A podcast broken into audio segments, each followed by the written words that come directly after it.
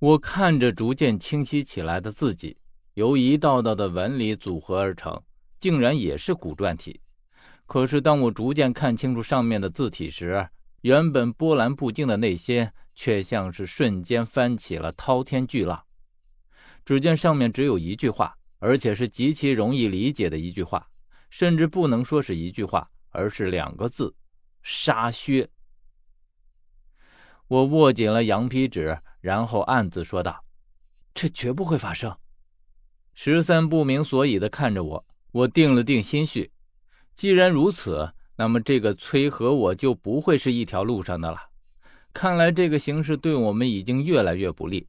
为今之计，只有先发制人，先他们所有人找到玉片，集齐龙凤琉璃玉盘。我正欲将羊皮纸收起来，但是转念一想，这东西带在身上总是一个祸害。于是想也不想的问十三：“你带火种了没有？”十三没有犹豫，也没有问为什么，就从包里掏出了一个打火机。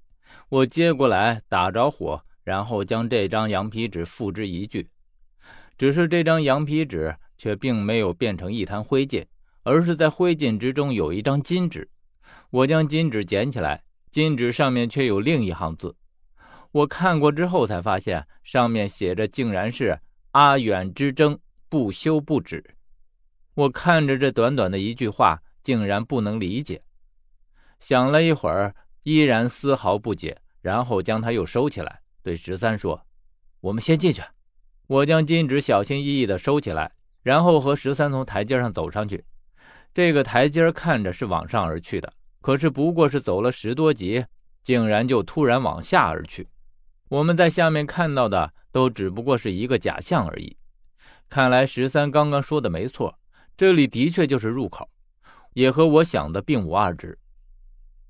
石阶径直往下，竟然是百转千回，而且越往下越窄，直到最后，我们几乎是贴着悬崖峭壁一样的，像挂在绝壁上面行走。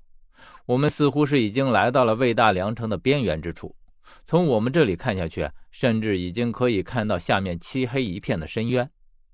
而至于究竟这里是不是沼泽沉下去所露出来的地方，我们并不知道。我只知道我们现在走的地方没有任何沼泽所留下的痕迹，干燥无比。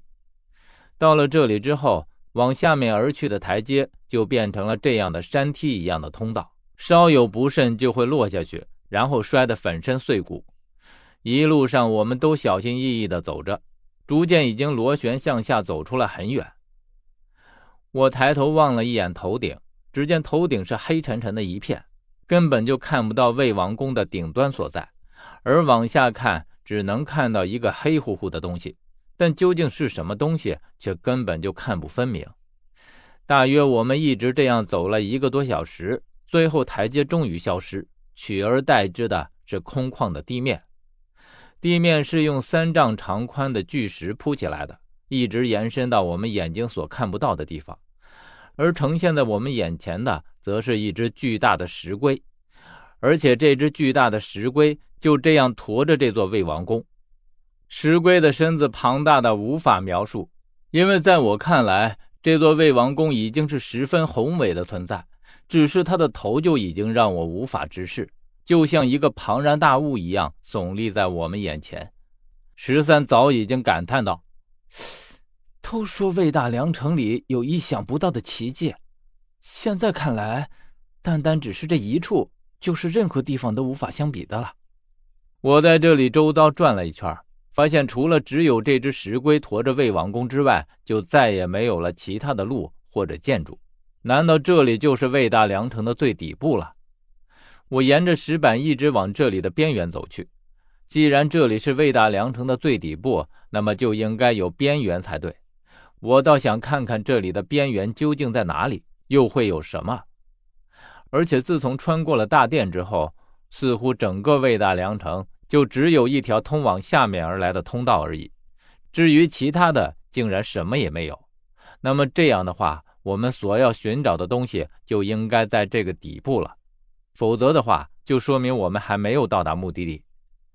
当我真正走到这里所谓的边缘的时候，我发现这里没有我们想象的石壁之类的东西，而且这里除了石板，依旧什么也没有。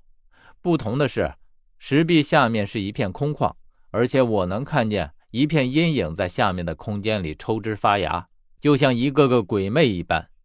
我知道这些是这下面的建筑群。也就是这时候，我才恍然大悟：我们所进入的这个所谓的魏王宫，只不过是一个前哨站罢了。如果说这里真的是一座陵墓，那么我们经过的这一段，充其量也只能说是一个墓碑之类的东西。十三站在我身边，我对他说：“看来我们还没有找到入口在哪里，我们回去。”